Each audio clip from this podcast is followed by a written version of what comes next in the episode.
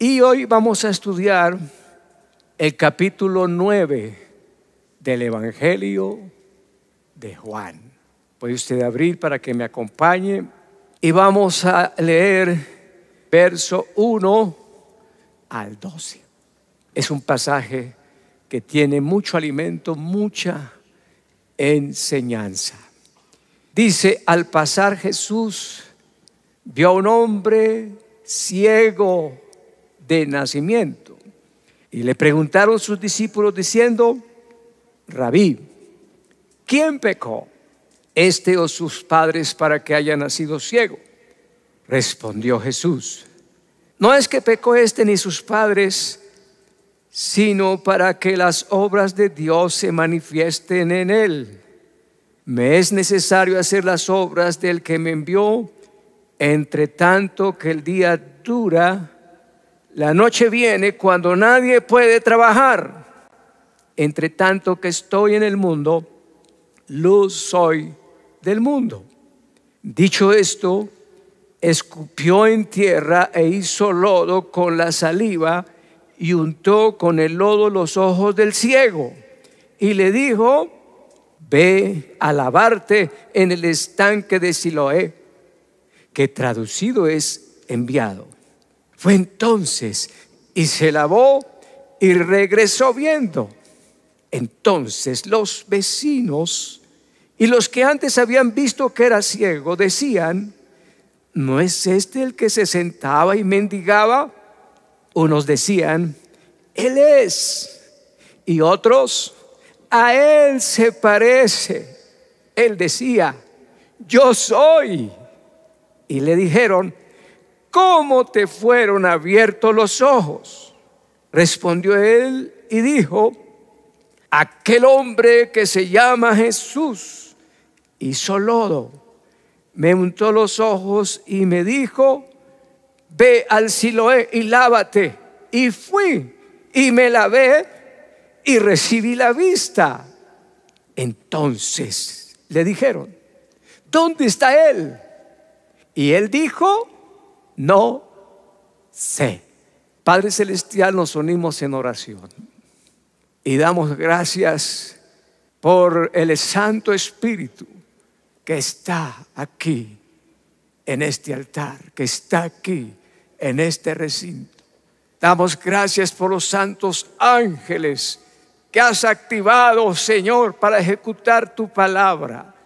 En esta hora, Señor, hay actividad espiritual, hay actividad angelical. Y este lugar es cubierto con la sangre preciosa de Jesús. Gracias Señor. Y todos dicen, ¿cuántos habían leído alguna vez este pasaje de la Biblia? Levante la mano. ¿Cuántos lo habían entendido? ¿Cuántos lo están aplicando? Todos necesitamos revisar. Bueno, en el pasaje de hoy, el Señor Jesús quiere sanar a tres clases de ciegos. ¿A dónde ve usted esas tres clases de ciegos? Y lo más probable es que usted y yo estamos sufriendo de alguna de esas tres clases de ceguera.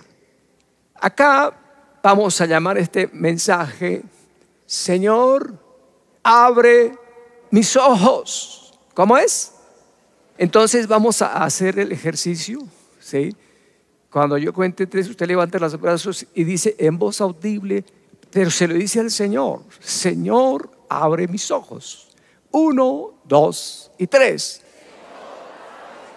Algunos se debe estar preguntando, ¿acaso yo soy ciego?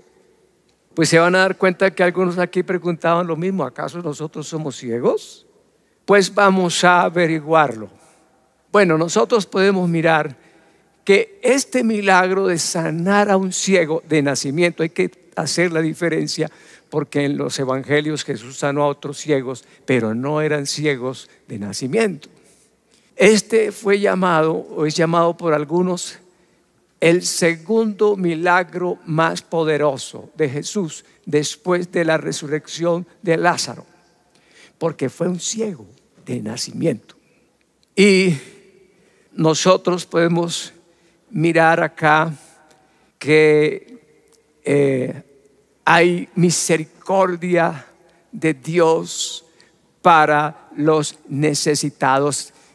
Y podemos mirar que hay algunas personas que están ciegas, que no pueden ver sus pecados, que no pueden ver la solución a sus problemas, que no pueden ver el peligro que se avecina, el poco tiempo que le queda.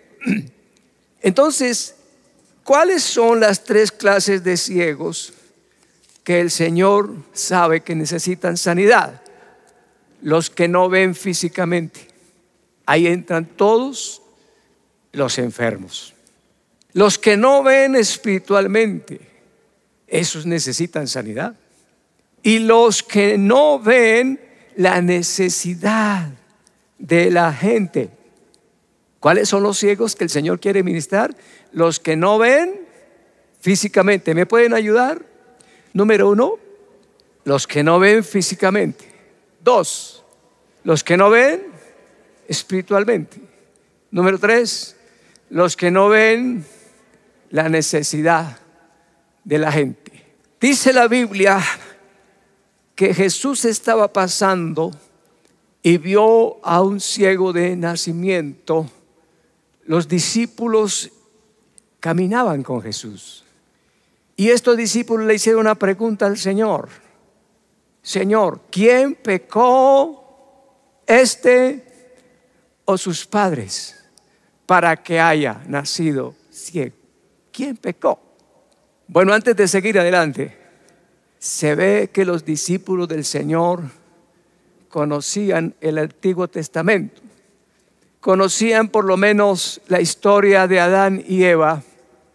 Y ellos sabían en Génesis que antes de pecar, el hombre andaba en un paraíso, vivía una vida de paraíso.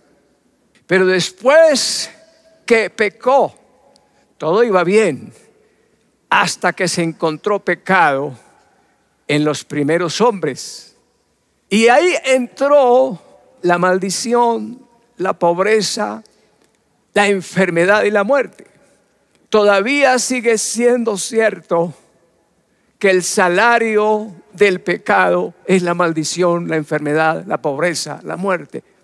Aún sigue siendo cierto que el pecado le abre las puertas a la maldición.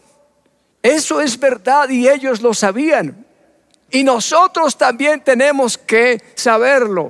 Cada vez que nos sentimos invitados a hacer lo malo, tenemos que mirar lo que podría venir después. Entra la maldición, la enfermedad o la muerte. Pero ellos conocían también Éxodo capítulo 20, el verso 13 en adelante. Ellos sabían lo que era una maldición generacional porque ellos dijeron, ¿quién fue? ¿Por qué vino este hombre a nacer ciego? ¿Por el pecado de los padres o por el de él? Al decir pecado de los padres estaban pensando en maldición generacional. Y allí dice la palabra, no tendrás dioses ajenos delante de mí. No te harás imagen ni semejanza de lo que está arriba en el cielo o abajo en la tierra o debajo de la tierra. No te inclinarás a ellas, no las honrarás.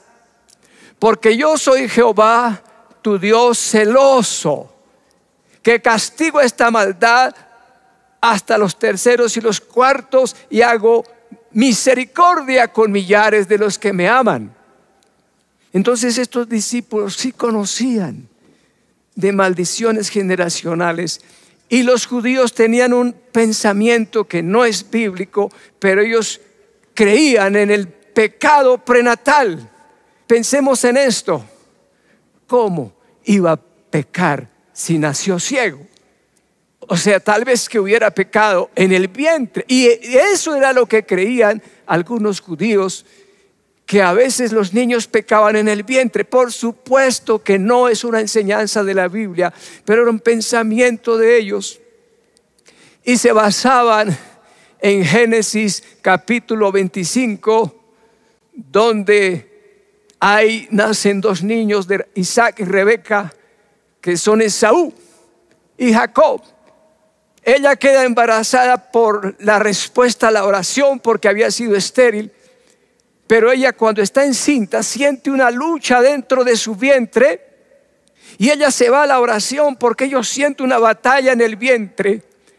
Y el Señor dijo, dos naciones hay en tu vientre. ¿Cuántos son líderes acá? Aunque sea de la familia, de la célula o de un equipo. También se cumple en lo espiritual cuando uno da luz a una persona y esa persona nace de nuevo. De ahí puede salir una nación completa. Y bueno, algunos judíos pensaban que Esaú trató de matar a Jacob en el vientre y salió Esaú primero y Jacob salió con su mano trabada, pegada del calcañal de su hermano. Pero ese era un pensamiento ahí judío. Ahora Jesús dijo, no es que pecó este, en este caso, ni es de sus padres, sino para que las obras del Señor se manifiesten. Atención a una enseñanza, una revelación de la palabra cuando el sufrimiento se pone más duro, más fuerte, es la oportunidad para dos cosas. Una oportunidad para que el creyente manifieste su fe en medio del sufrimiento. Y es la oportunidad para que Dios manifieste su compasión, su gloria y su poder. O sea, que cuando una persona está en una dificultad y esa dificultad como que se pone más, más dura, más fuerte, me da la impresión de ver a Dios en los cielos frotando sus manos y diciendo, esta es una gran oportunidad para que yo manifieste mi gloria y mi compasión en esa persona, en ese Hijo de Dios. A alguien se le ha aumentado los problemas, el dolor, la incertidumbre, el Señor está diciendo, me voy a manifestar, voy a mostrar mi gloria y mi compasión. Habiendo dicho eso, dice la palabra que Jesús se puso frente al ciego y tomó lodo, hizo barro con la saliva y lo untó en los ojos del ciego. Pensemos esto. Pudo ser también un pensamiento del ciego. Si antes no veía nada, ahora menos con barro que le tapó los ojos. ¿Qué es eso? Y yo creo que si hubiera sido un enfermo de otra cosa, no se hubiera dejado aplicar ese remedio tan raro, ¿verdad? Al ver saliva con barro, no, a mí no me haga ese remedio. Pero bueno, ¿qué, ¿cuál es la enseñanza? Para mostrar al Señor su gloria a veces permitía que las cosas se pusieran más difíciles. Ahora era más difícil ver con barro en los ojos que sin barro. Cuando estaba enfermo, Lázaro, hermano de Marta y de María, ellas mandaron llamar a Jesús cuando estaba enfermo. Jesús no fue en el momento de la enfermedad, sino cuatro días después en el momento que ya estaba muerto porque hay más gloria en resucitar a un muerto que en sanar a un enfermo. Cuando Elías estaba esperando que descendiera fuego para que Dios mostrara, se mostrara a Israel que se había apartado de Dios, él toma leña y hace el altar, coloca el sacrificio y le echa tres veces agua a la leña para que sea más difícil y descendió fuego, lamió el agua y consumió el holocausto. Si su problema se le ha multiplicado y se le ha puesto más difícil y usted vive de acuerdo a la voluntad de Dios, estoy seguro que Dios se va a manifestar en este tiempo y que me ha traído a mí para decírselo a usted, que usted verá la gloria de Dios. Dele un aplauso al Señor.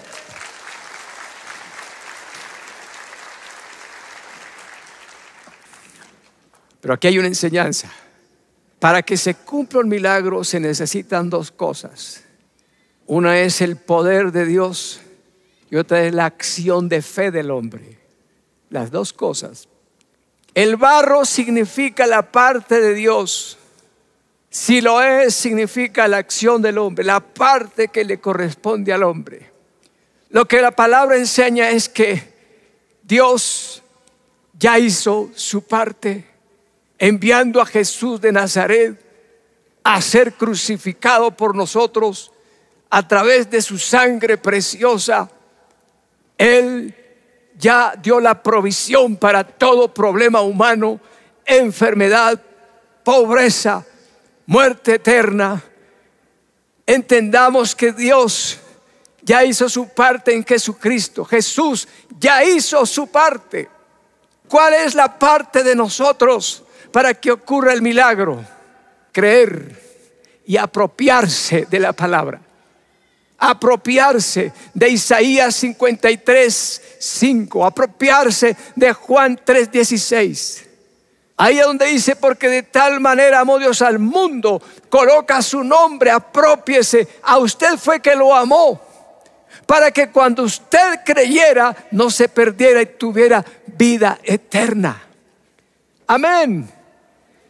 Dios hace su parte, ya la hizo en la cruz del Calvario. Allí está toda la provisión que nosotros necesitamos. Allí está la victoria sobre la enfermedad, la desesperación, la depresión, los problemas demoníacos. Todo eso fue vencido en la cruz del Calvario. Diga amén. Pero usted tiene que apropiarse a tal punto de decir, si yo solo hubiera vivido en esta tierra, Jesús hubiera venido a morir por mí. Amén. Y en esta tarde es un momento propicio para apropiarnos nosotros de lo que Jesús hizo. Porque le costó demasiado, le costó su vida. Viene este pensamiento a, a mi mente. Imagínese un padre de familia que trabajó años y años le costó bastante para dejar una herencia a su hija y de pronto él muere y la hija no se apropia de la herencia, no la reclama. Tanto le costó para dejarla perder. A Jesús le costó su vida, le costó demasiado como para que desperdiciemos y nosotros vamos a hacer valer lo que Jesucristo ya hizo por nosotros en la cruz. Alabado sea Dios, cuántos lo van a hacer. Denle un aplauso al Señor. Lo vamos a hacer valer. Entonces el Señor quiere sanar a los que no ven físicamente. El Señor quiere sanar a los que no ven espiritualmente. Ya este hombre que había sido ciego ya veía físicamente, pero aún estaba perdido. Esto es importante entenderlo. Recordemos cuando Jesús sana a los diez leprosos. Ellos tomaron una acción de fe parecido al ciego.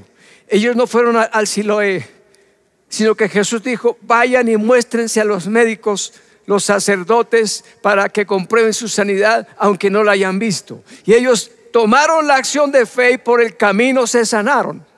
Pero uno solo volvió agradecido y cuando estaba dando las gracias recibió la revelación de Jesucristo como el Mesías y fue salvo. Los otros nueve fueron tocados, pero no fueron salvados. ¿Comprendemos esto?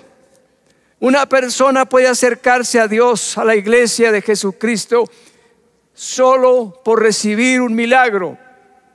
Señor, sácame de este lío jurídico. Señor, sácame adelante con esta enfermedad. Salva a mi hijo. Haz un milagro. Y Dios hace el milagro. Pero esa persona no cambia.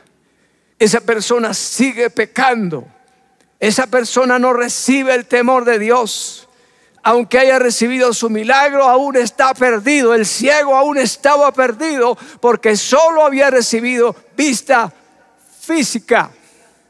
La palabra de Dios dice, terminando el Evangelio de Juan, que todos estos milagros son hechos para que creáis que Jesucristo es el Hijo de Dios y que creyendo en Él tendréis la vida eterna. Dios hará algo hoy con usted. ¿Oyeron eso? Dios hará algún milagro en usted, pero es con el propósito de que crea que Jesucristo es el Hijo de Dios. Deje de pecar y se entregue al Señor. Alabado sea Dios. Declaramos este tiempo tarde de milagros. ¿Cuántos lo creen? Amén. ¿Y cuál es el milagro que usted necesita? Bueno, aquí el Señor quiere sanar a los que no ven espiritualmente.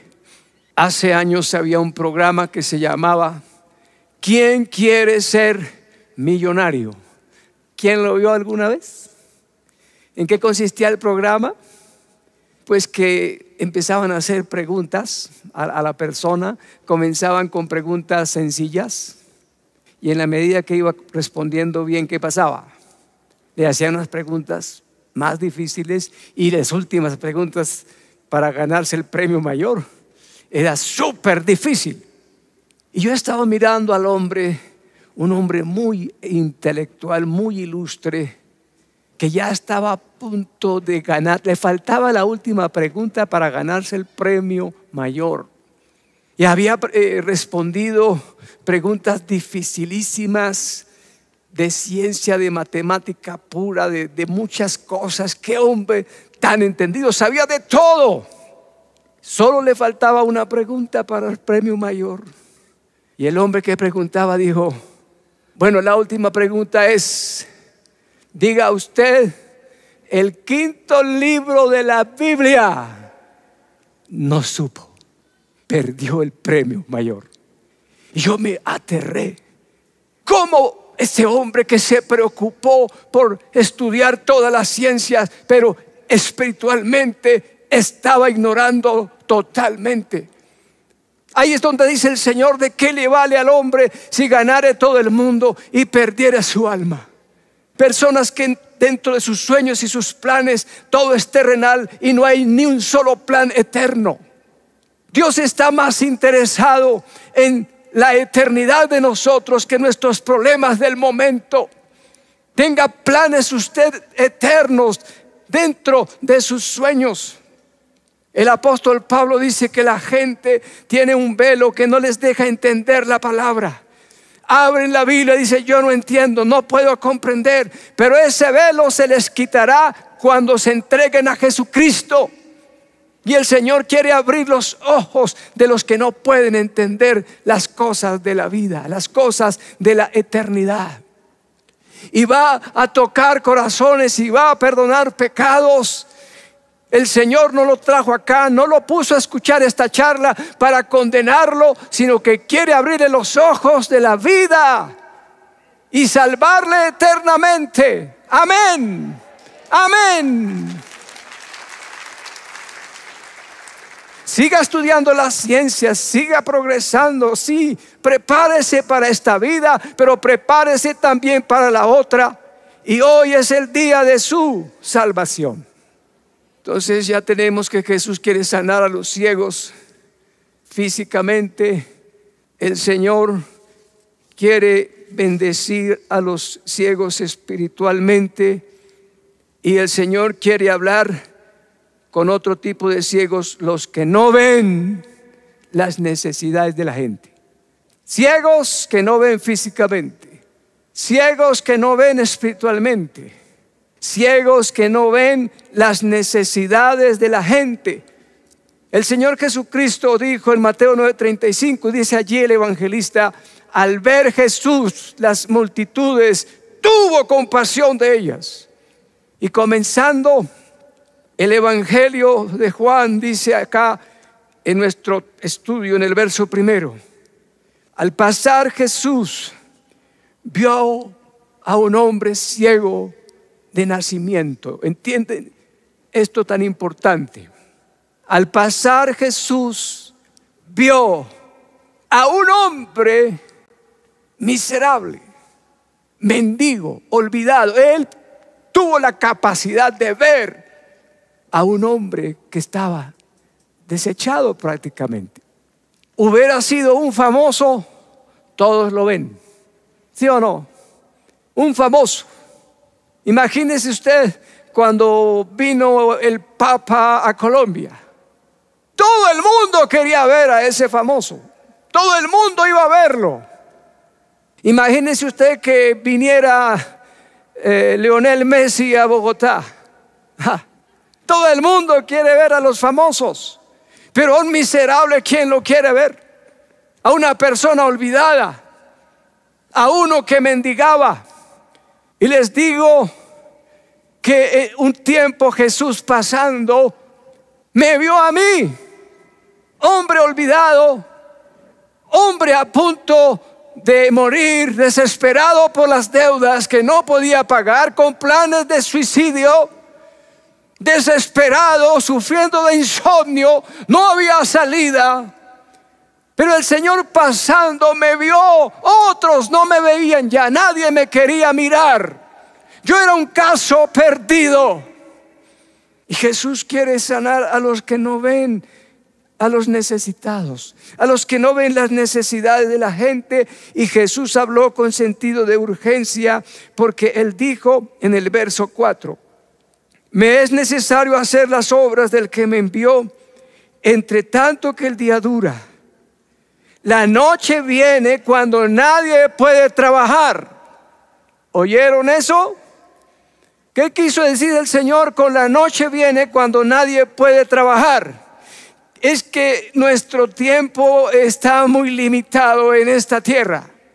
Va a llegar un momento en que usted ya no podrá predicar. Predique ahora que puede. Ahora que tiene la juventud, la fuerza, esa unción. Pero puede llegar el momento cuando ya no pueda predicar. Sálvese usted que está escuchando esta predicación ahora porque más tarde podría no venir y usted habría desperdiciado la invitación del Señor. No siga caminando por el camino del pecado, de las tinieblas. No se siga complaciendo en la maldad. Venga a Jesús y sálvese. ¿Cuántos creen que esto es importante? Jesús quiere sanar a los que no ven las necesidades de la gente. Muy interesante que este hombre tan pronto recibe la vista, habló con los vecinos. Aquí dice la palabra, entonces los vecinos y los que antes le habían visto que era ciego decían, ¿no es este el que se sentaba y mendigaba? Unos decían, Él es, otros, a Él se parece.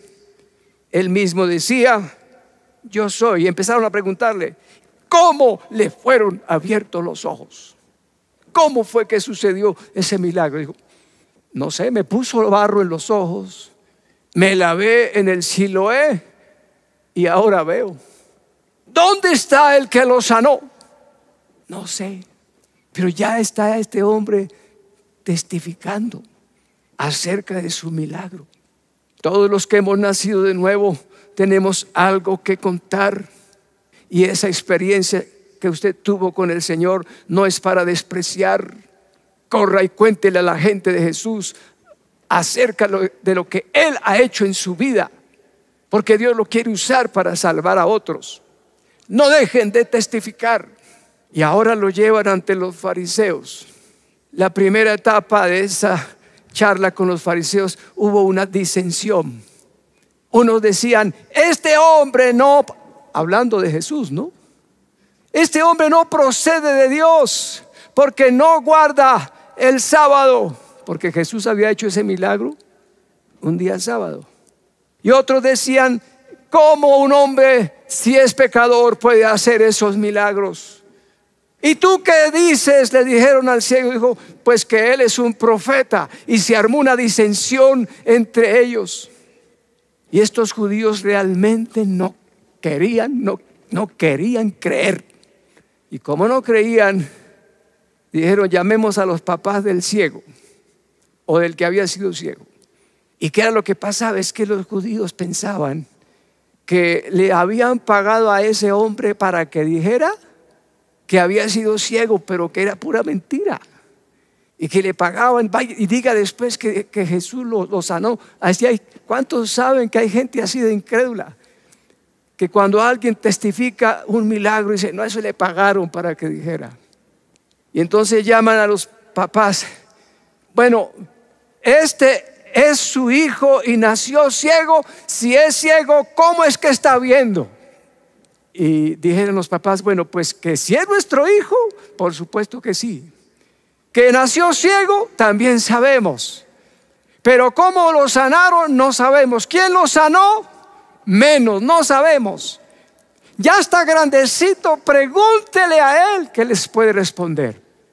Dice la palabra que los judíos se habían puesto de acuerdo para que cualquiera que confesara que Jesús era el Mesías lo expulsaran de la sinagoga y por miedo a los judíos, por miedo a que lo expulsaran, él no les quiso responder. Y vuelven otra vez al que había sido ciego y le dicen, da gloria a Dios porque nosotros sabemos que ese hombre que te sanó es un pecador. Y el hombre que había sido ciego dijo, pues si es pecador yo no lo sé. Pero una cosa sí sé, que yo era ciego y ahora veo. Los paró en la cabeza estos teólogos con una experiencia personal. Y ellos dicen, pero ¿cómo fue que lo sanó? ¿Qué te hizo? Y el hombre dijo, ¿por qué me insisten en preguntarme otra vez? ¿Acaso se quieren volver ustedes sus discípulos? Y ellos se ofendieron y dijo, discípulo de Jesús será usted, nosotros somos discípulos de Moisés. Sabemos que Dios le habló a Moisés, pero de este hombre nada sabemos.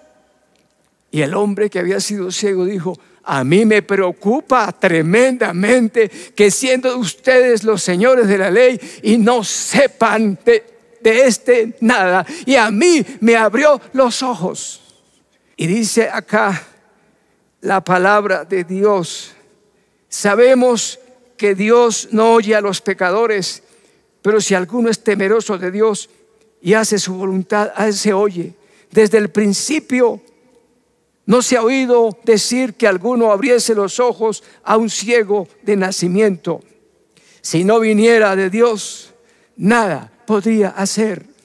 Respondieron y le dijeron, tú naciste en pecado y nos vienes a enseñar a nosotros. Se ofendieron y lo expulsaron de la sinagoga. ¿Qué nos está queriendo decir el Señor a nosotros en este día.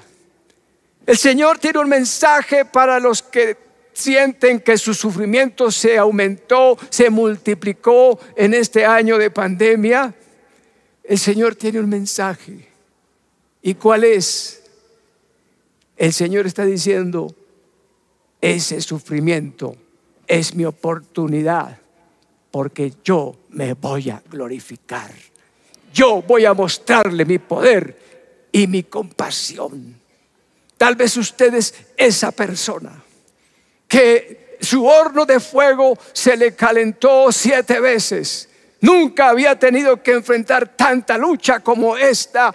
Pero si usted sigue creyendo, Dios se glorificará en su vida, en su enfermedad, en su familia. Dele ese aplauso al Señor y créalo. Aplauda, aplauda al Señor. El mensaje para los que no ven espiritualmente. ¿Cuál es ese mensaje? La palabra dice, en esto consiste la condenación, en que el Hijo de Dios vino al mundo, pero hay hombres que amaron más el pecado, las tinieblas que la luz. Ya no siga más en las tinieblas. Ya no siga pensando que no puede ser libre de ese pecado, de ese vicio. Del paso de fe. Aunque algo le dice a usted que no va a poder vencer sus problemas pecaminosos, Tan pronto uno se entrega como es, como es, como una canción cristiana antigua que dice, ven tal como eres, tal como estás, así de pecador, así de enfermo, entréguese a Cristo y Él se encargará del resto. No piense, no, es que no voy a poder con este vicio. No, entréguese al Señor, porque el pecado ya no lo dominará más. Y hoy es día de liberación y de salvación y de sanidad. Alabado sea el Señor.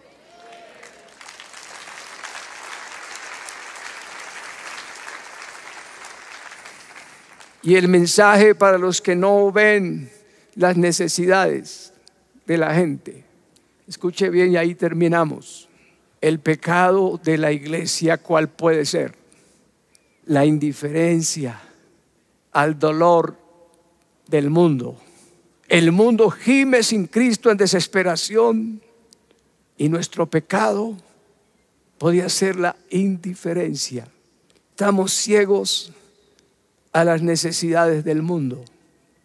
Tuve una experiencia con un hombre que en Colombia fue usado, un pastor reconocido, usado a nivel internacional, muy respetado.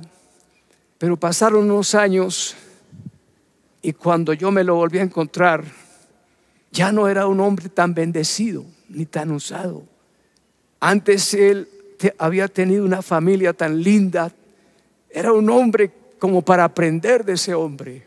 Pero ahora, pasados unos años, todo estaba al revés. Su familia lo había botado, lo habían sacado. Por respeto no me puse a averiguar por qué lo sacaron de la casa, pero lo echaron. No lo soportaron más. Y este hombre ahora le estaban haciendo diálisis todos los días, a punto de perder totalmente sus riñones y estaba perdiendo la vista, no veía casi. Y según los médicos la iba a perder totalmente. Y él estuvo a mi lado en la iglesia que yo dirijo, ahí camuflado, que nadie se diera cuenta quién era como uno de los hermanos. Pero yo sí sabía y él me contaba sus luchas, sus sufrimientos. Y cuando estábamos conversando una tarde, un domingo como ahora, llorando el hombre, me dijo, pastor, todo el mundo me dio la espalda. Pero me dijo algo que me, me caló, me llegó al a lo profundo del corazón. Llorando me dijo, pastor, la iglesia está muy lejos del dolor.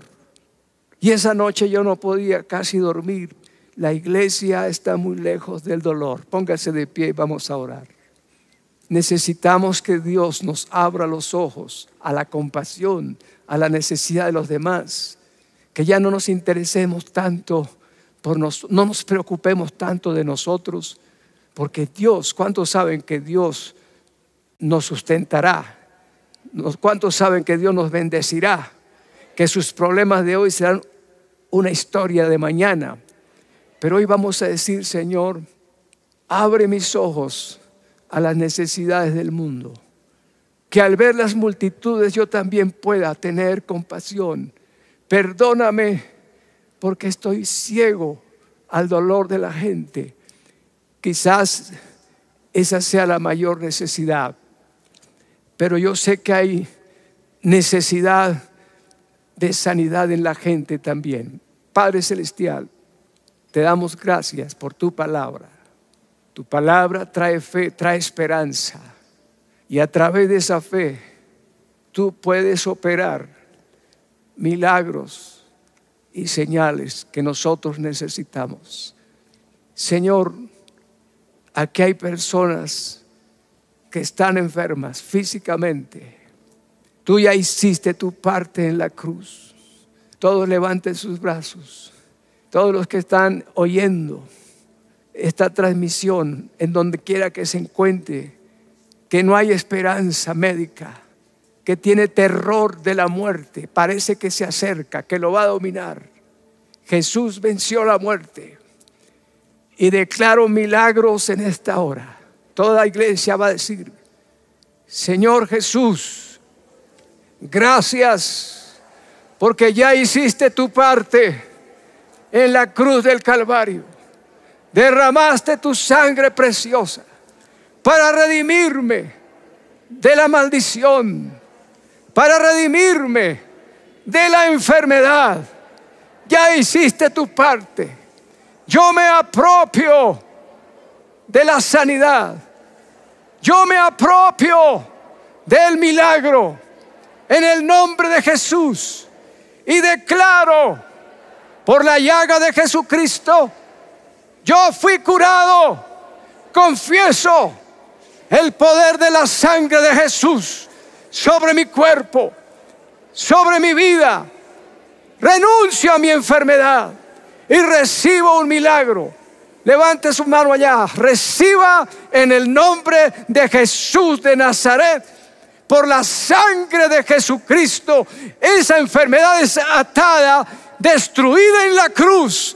Ahora, Señor, opera ese milagro, Dios mío, en los que están oyendo. Señor, declaro redención, sanidad, vista a los ciegos en el nombre de Jesús, sanidad a los paralíticos. Gracias Señor en el nombre de Jesús de Nazaret.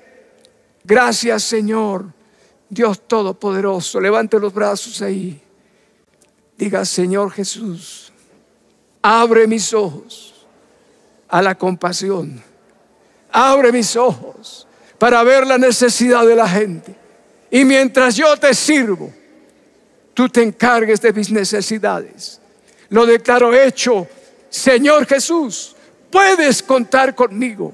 Voy a predicar el Evangelio. Señor, muchas gracias. Gracias, Padre Celestial. Gracias. Alguien que está ciego espiritualmente. Dios lo ama y tiene perdón para su vida. Toda la iglesia va a ayudarme. Va a decir, Señor Jesús, me arrepiento de mis pecados. Doy gracias por la misericordia de Dios. Creo que Jesucristo es el Hijo de Dios y que Dios lo levantó de los muertos. Recibo a Jesucristo en mi corazón como Señor y Salvador. Soy un hijo de Dios. Puede levantar sus brazos, Señor. Bendice la iglesia. Declaro los cielos abiertos para todos ellos en el nombre del Señor Jesucristo. Gracias Señor que tú abres los ojos de los ciegos. Gracias Dios Todopoderoso. Gracias Señor. Den el aplauso al Señor.